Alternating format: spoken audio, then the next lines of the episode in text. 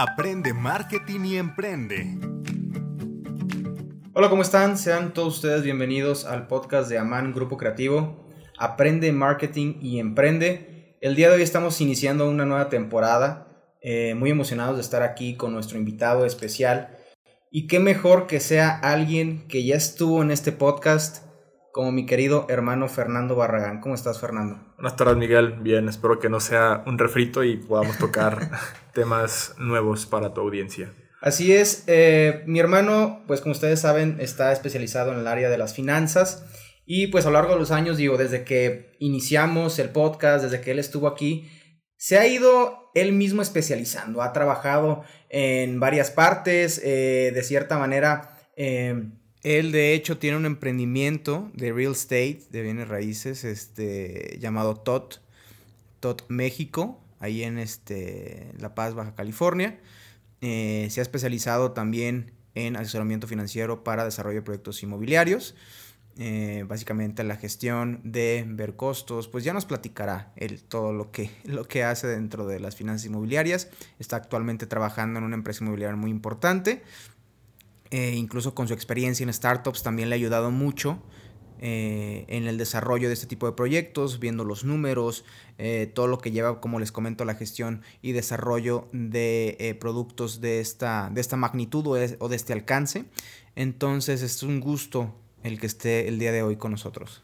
Y entonces creo que es momento oportuno de tocar el tema principal o el que más de cierta manera está especializado mi hermano, que más le apasiona también, que es el área de las finanzas, obviamente, pero en el sector inmobiliario.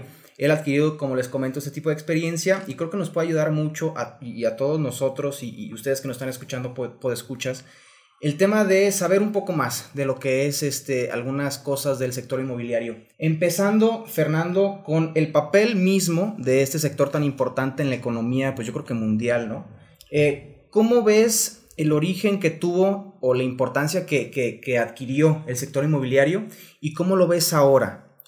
Al final creo que las finanzas inmobiliarias y como tal el sector inmobiliario parte de una necesidad inclusive pues analógica a una necesidad fisiológica. El ser humano pues tiende a cumplir siempre sus necesidades fisiológicas primero eh, y pues antes que nada.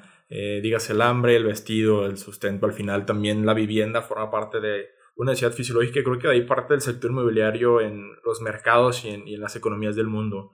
Inclusive la construcción creo que puede ser catalogada como un termómetro pues, de las economías, entonces pues va muy de la mano. Eh, al ser una actividad que impacta diferentes tipos de actividades, eh, pues impacta materiales, recursos, etc. Es muy importante que cada una de las economías cuide su, pues sus, sus, sectores inmobiliarios y que los gobiernos de alguna u otra manera faciliten que la construcción y la creación de inmuebles se estén generando y que se creen proyectos innovadores, sustentables y al final eh, pues alineados a, lo que serían las necesidades de cada uno de los países y de las culturas que pertenezcan a esos países, ¿no? En la actualidad, pues con lo de la pandemia, digo, más allá de que ya se han cumplido dos años del inicio desde ese marzo 2020, eh, sigue siendo un factor interesante ver cómo esas tendencias han cambiado y han hecho que el sector inmobiliario se, se force a innovar. Eh, pues la llegada del, work, del home office y, del work from home ha impactado directamente en cómo los proyectos se, se realizan y los diferentes tipos de amenidades y demás eh, pues áreas que tengas que tener en tu proyecto, ¿no? en tu inmueble.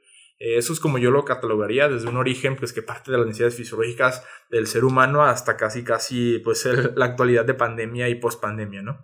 Eh, sí. Entonces tú lo ves como un, un, un, origen del sector inmobiliario como de pertenecer, ¿no? O sea, como de, de, pertenecer a ciertos lugares y a tener de cierta manera propiedades inmobiliarias o de tierra o, o, así es como tú ves que nació hasta con el, como tú bien dices, ¿no? El tema de la pandemia que se ha ido modificando un poco los procesos de cómo se maneja el sector inmobiliario, cómo se puede trabajar desde casa tal vez entonces, es, este origen y esta actualidad que tú ves en el sector inmobiliario, ¿cómo ves que va a ir hacia el futuro? O sea, ya, dejando de lado la actualidad y el origen del sector inmobiliario y el tema de, todo lo que conlleva en cuanto a, pues, como tú bien dices, ¿no? La, creación de materiales, este, economía, este, posicionamiento de, ciertas localidades, países y demás, ¿hacia dónde crees que va el sector inmobiliario? O sea, ¿hacia dónde crees que vamos a llegar? No sé, me atrevería a decir, en cinco años tal vez, Ferran es difícil decir todas las tendencias de los mercados y más de los mercados inmobiliarios. Creo que mm, tendría, tendrías que definir en una primera etapa a qué tipo de sector o mercado, valga la redundancia, estarías llegando con tu inmueble, con tu proyecto y sobre eso intentar ver cuáles serían aquellas características que sean ad hoc para los siguientes años.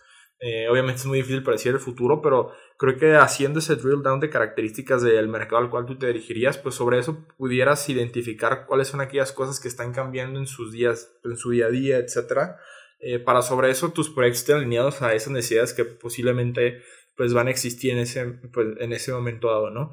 Eh, yo, yo diría que al final partirías para hacer esa identificación desde desde a quién te dirigirías en función de también de críticas de tu proyecto, desde el terreno, incluso el país y demás aspectos culturales que afectarán directamente tu proyecto.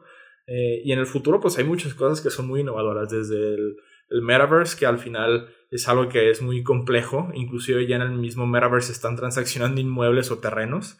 Eh, eso ha sido que, pues al final la realidad del, bien inmueble se categorice en algo posiblemente ya no tan real. Creo que en un momento las finanzas inmobiliarias tienen gran valor en que es un sector relativamente noble, de que es tangible tu producto, tu proyecto y vas a una necesidad fisiológica y el futuro con el metaverse, pues al final sigue siendo algo real, pero en un mundo irreal, que lo hace un tanto, eh, ¿cómo decirlo?, paradójico, ¿no?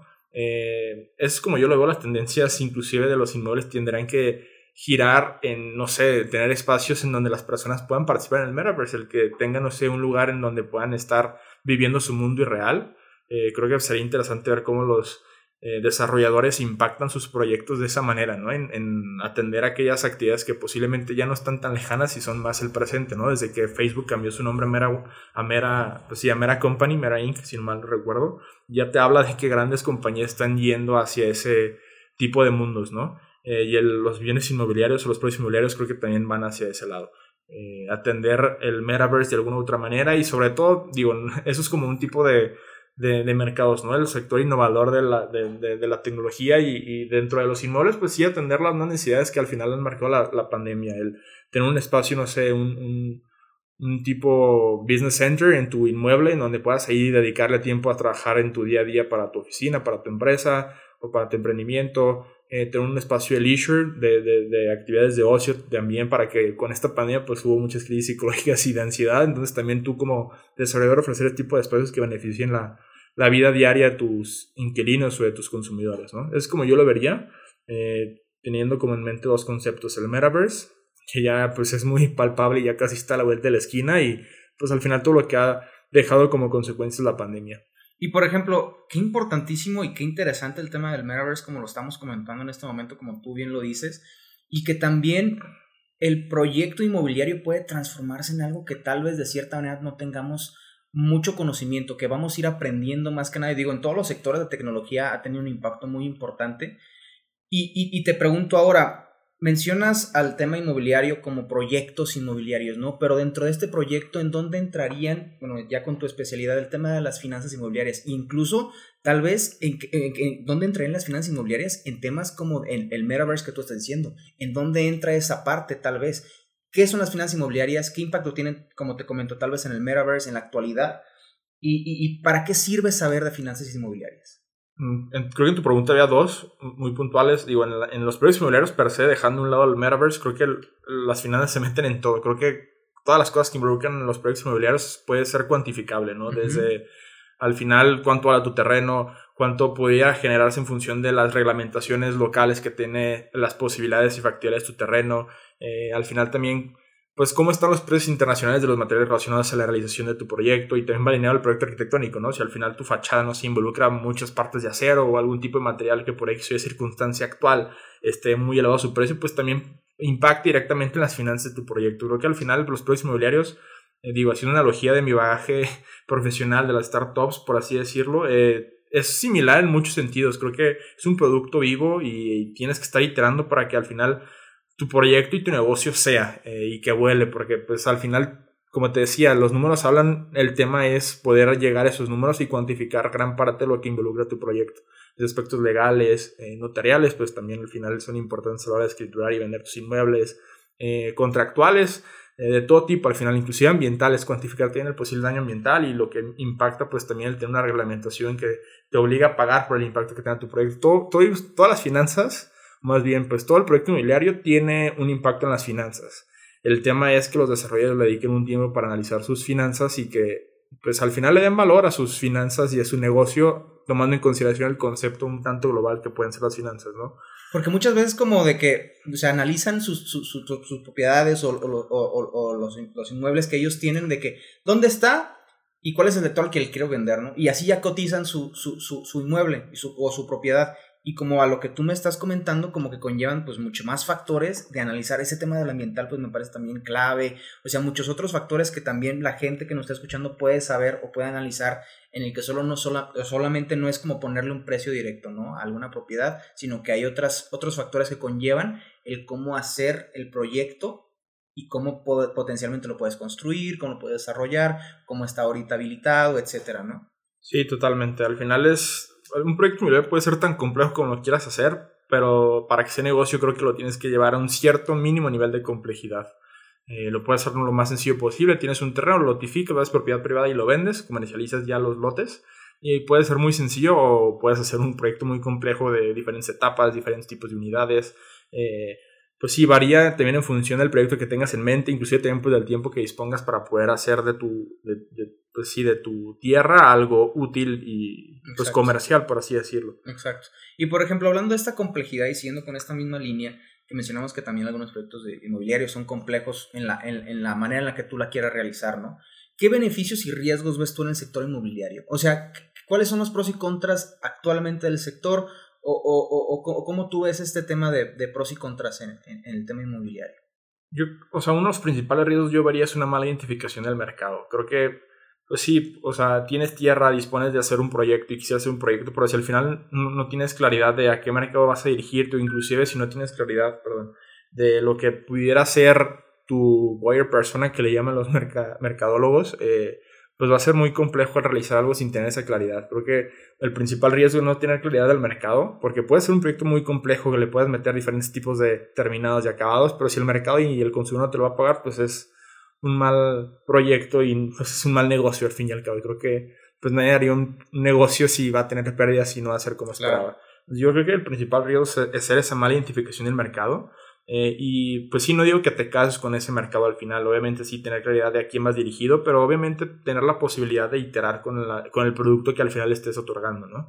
Eh, también pues está bueno el que hagas identificación de valor en lo que es tu producto y sobre eso empezar a iterar con respecto a, a que las personas identifiquen de igual manera el valor que tú ves en tu proyecto, etc. Pero yo creo que es uno de los principales riesgos ese, aunado a eso puede ser también no considerar los, las implicaciones legales y de cierta manera alineado o llegado más hacia los gobiernos, ¿no? El que no hagas una buena gestoría, una buena tramitología, eh, blindar todos tus procesos a la hora de tener ya el proyecto ejecutivo final y empezar la construcción, creo que es también muy importante, blindar todos tus permisos y licencias de la mejor manera, eh, porque al final, pues, eh, es costo hundido, por así decirlo, el hecho de que ya hayas generado algo y por X o Y circunstancia no analices tus permisos que has de, tramitar, etcétera, y pues al final no puedes realizar tu proyecto. Yo lo que en esos dos, porque posiblemente son entes no, entes no controlables, el gobierno y, todos los permisos y licencias, y también lo que va a ser el mercado en, en un momento, dígase ahora o en un momento futuro.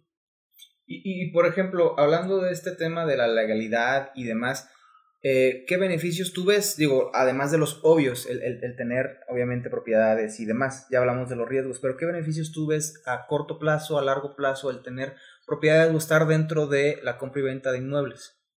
al, final va alineado mucho al, a la demografía de que, pues sí, al, a la población, ¿no? al final creo que los inmuebles van a la par del crecimiento demográfico, entonces eh, pues hay una cierta frase, o no una frase per se, sino como una regla implícita en los inmuebles de que todos los inmuebles tienden a subir de valor, ¿no? Que todos los inmuebles tienden a tener esa plusvalía.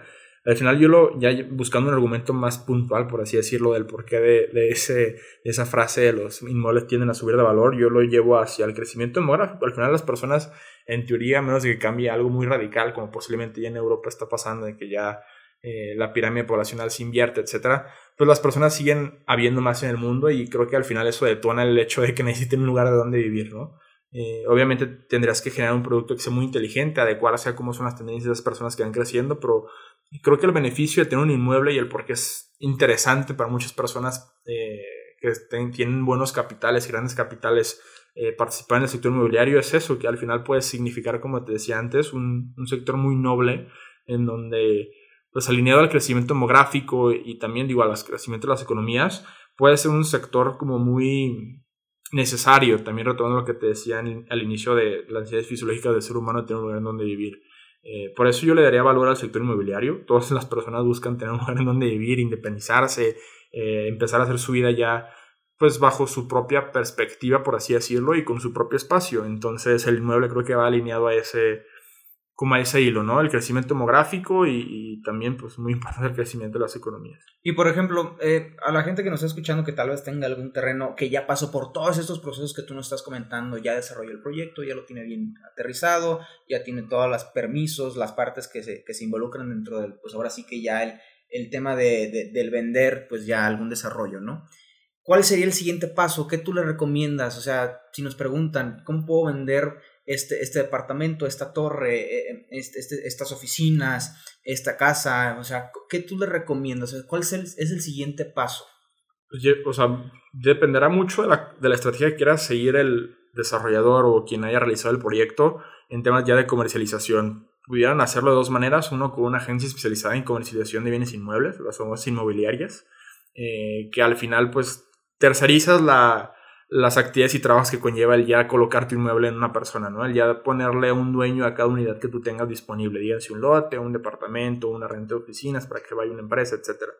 Eso lo puedes tercerizar o de cierta manera tú tener el control del mando de cómo tú comercializarlo. Puede ser más complejo, pero si al final tú no quisieras, más bien si tú quisieras ahorrarte el pago de esa comisión al, a la inmobiliaria o a esa agencia, eh, tendrás que especializarte con, pues, profesionales capacitados que te ayuden a hacer esa colocación de inmuebles, que tengan una diferente, pues diferentes canales de venta, de colocación de tus unidades, etc. Eh, dependerá de tu estrategia que quieras seguir. Eh, al final, ser un, un, proceso un tanto complejo, muchos desarrolladores lo tercerizan. Hay agencias que ya tienen mucho tiempo en el mercado que lo hacen bien y trabajan bien, eh, o pues tú tener el control de tu CRM, ¿no? De tener el control de la información de tus leads, de las cotizaciones, inclusive pues tú empezar a jalar asesores inmobiliarios que te ayuden a tener eh, las visitas, eh, pues sí, que tengas también un, departamento muestra, etcétera, que, que, tú hagas ese servicio per se o lo tercerices con una agencia. Al final dependerá mucho de la estrategia que tenga el desarrollador o quien haya realizado el proyecto para que se tome una decisión, pero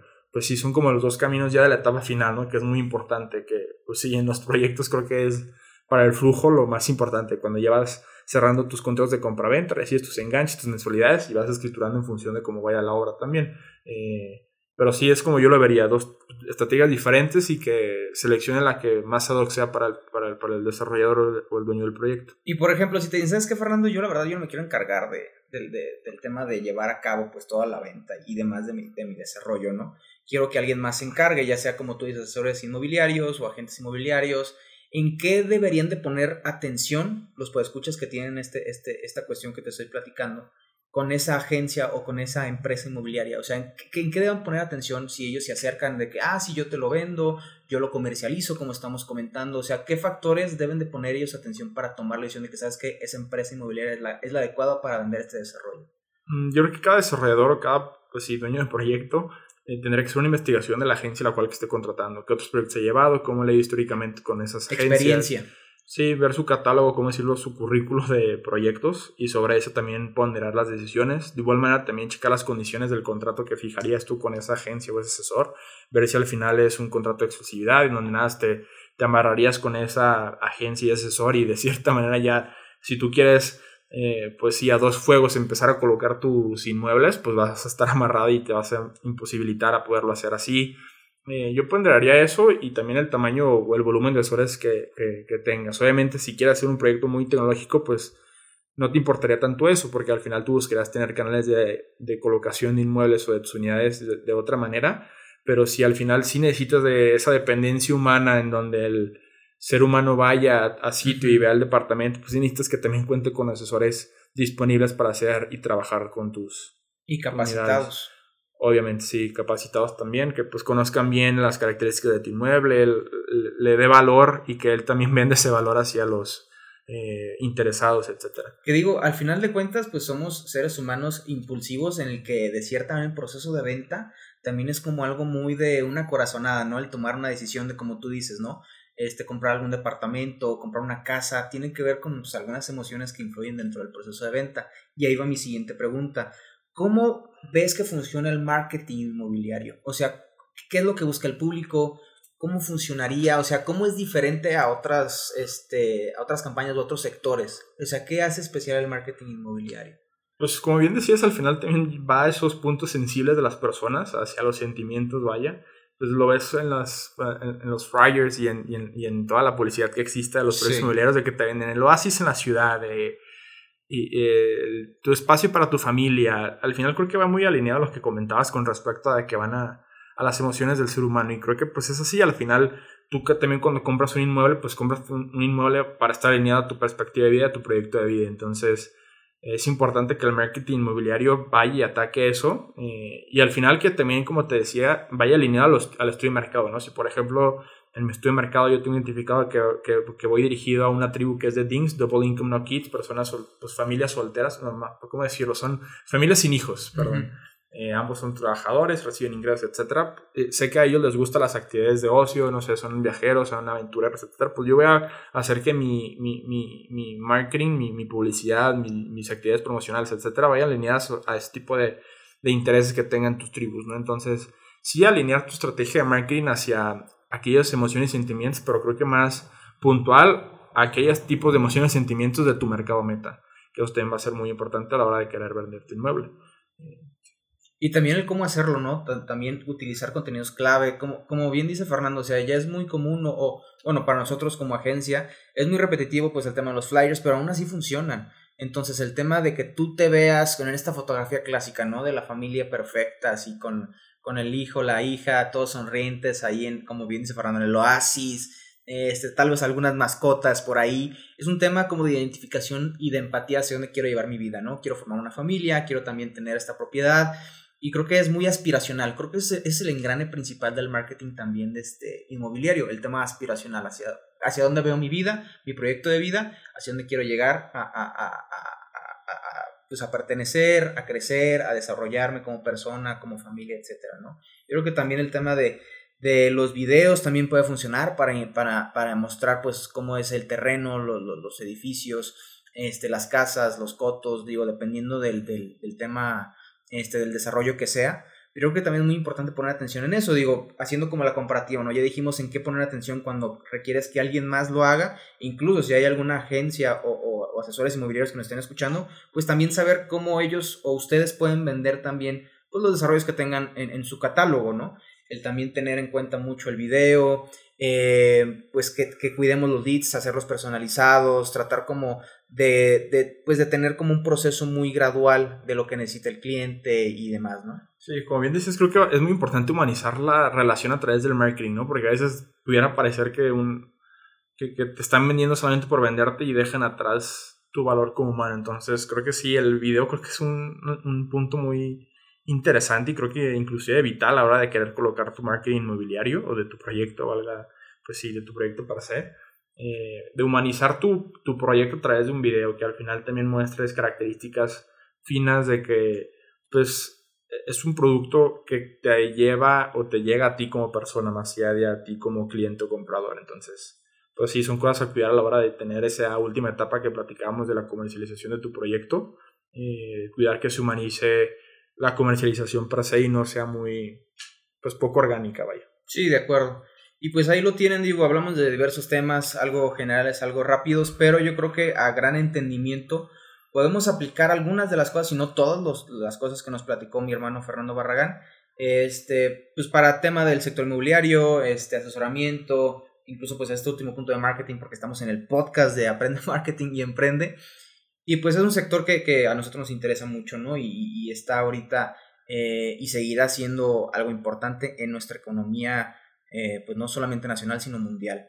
Ahí lo tienen. Eh, Fernando, ¿dónde te pueden encontrar? LinkedIn, algo que, que, te puedan buscar tal vez para algún asesoramiento, ya sea del sector inmobiliario, financiero demás. Sí, estoy en LinkedIn como Fernando Barragán Pérez, literal, así como se escucha. Eh, y también, digo, ahí están mis páginas de mi emprendimiento. Cofundé eh, una compañía de real estate en La Paz, Baja California. Están ahorita los principales proyectos y pues también participo en un grupo corporativo de proyectos inmobiliarios y demás temas relacionados a, a real estate y finanzas, que es lo que me gusta, como bien decía Miguel.